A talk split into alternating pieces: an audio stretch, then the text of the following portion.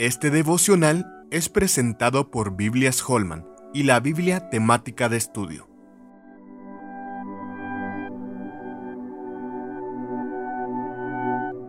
La Iglesia, su presencia actual. ¿No sabéis que sois templo de Dios y que el Espíritu de Dios mora en vosotros? Si alguno destruyere el templo de Dios, Dios lo destruirá a él, porque el templo de Dios, el cual sois vosotros, santo es. Primera de Corintios 3:16.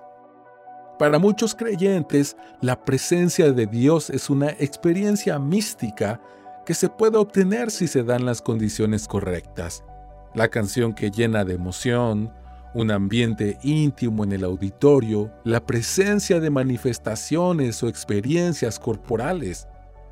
Aunque no negamos que Dios puede, en su misericordia, permitirnos experimentar una convicción de su cercanía, el Nuevo Testamento afirma que su presencia es una promesa para su pueblo.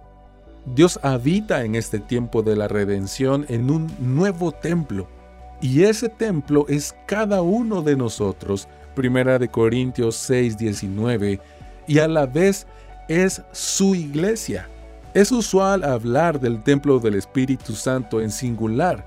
Si bien Primera de Corintios 6:19 menciona el cuerpo en singular, la mayoría de las referencias en el Nuevo Testamento apuntan a la iglesia como el nuevo templo del Espíritu de Dios, Pablo vuelve a afirmar esta idea en 1 Corintios 3:16, el templo de Dios, el cual sois vosotros, santo es. Pablo hace alusión a la unidad que tenemos en Cristo y cómo el ser todos parte del templo debe llevarnos a la unidad en el cuerpo.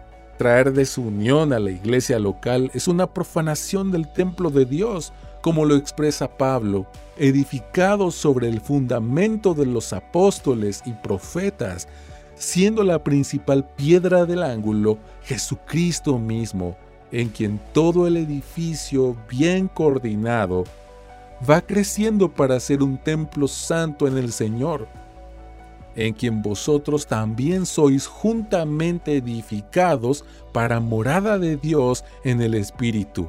Efesios 2 del 20 al 22. El texto muestra que toda la iglesia es el edificio donde mora Dios. Cada domingo cuando nos reunimos debemos creer esto. Dios está en medio de nosotros no porque se dé una ambientación propicia, sino porque Él ha prometido estar presente cada vez que nos reunimos en su nombre. Un texto que siempre me desafía a meditar en la importancia de la presencia de Dios con su pueblo es primera de Juan 1.3. Lo que hemos visto y oído, eso os anunciamos, para que también vosotros tengáis comunión con nosotros. Y nuestra comunión verdaderamente es con el Padre y con su Hijo Jesucristo. Este pasaje nos indica algo que muchas veces ignoramos el Evangelio ha hecho posible la realidad de que al estar con el cuerpo de Cristo, estemos con Dios mismo, porque cada uno de nosotros es el lugar donde habita Dios. Atesoremos la presencia de Dios con su pueblo, la iglesia que Cristo compró con su sangre.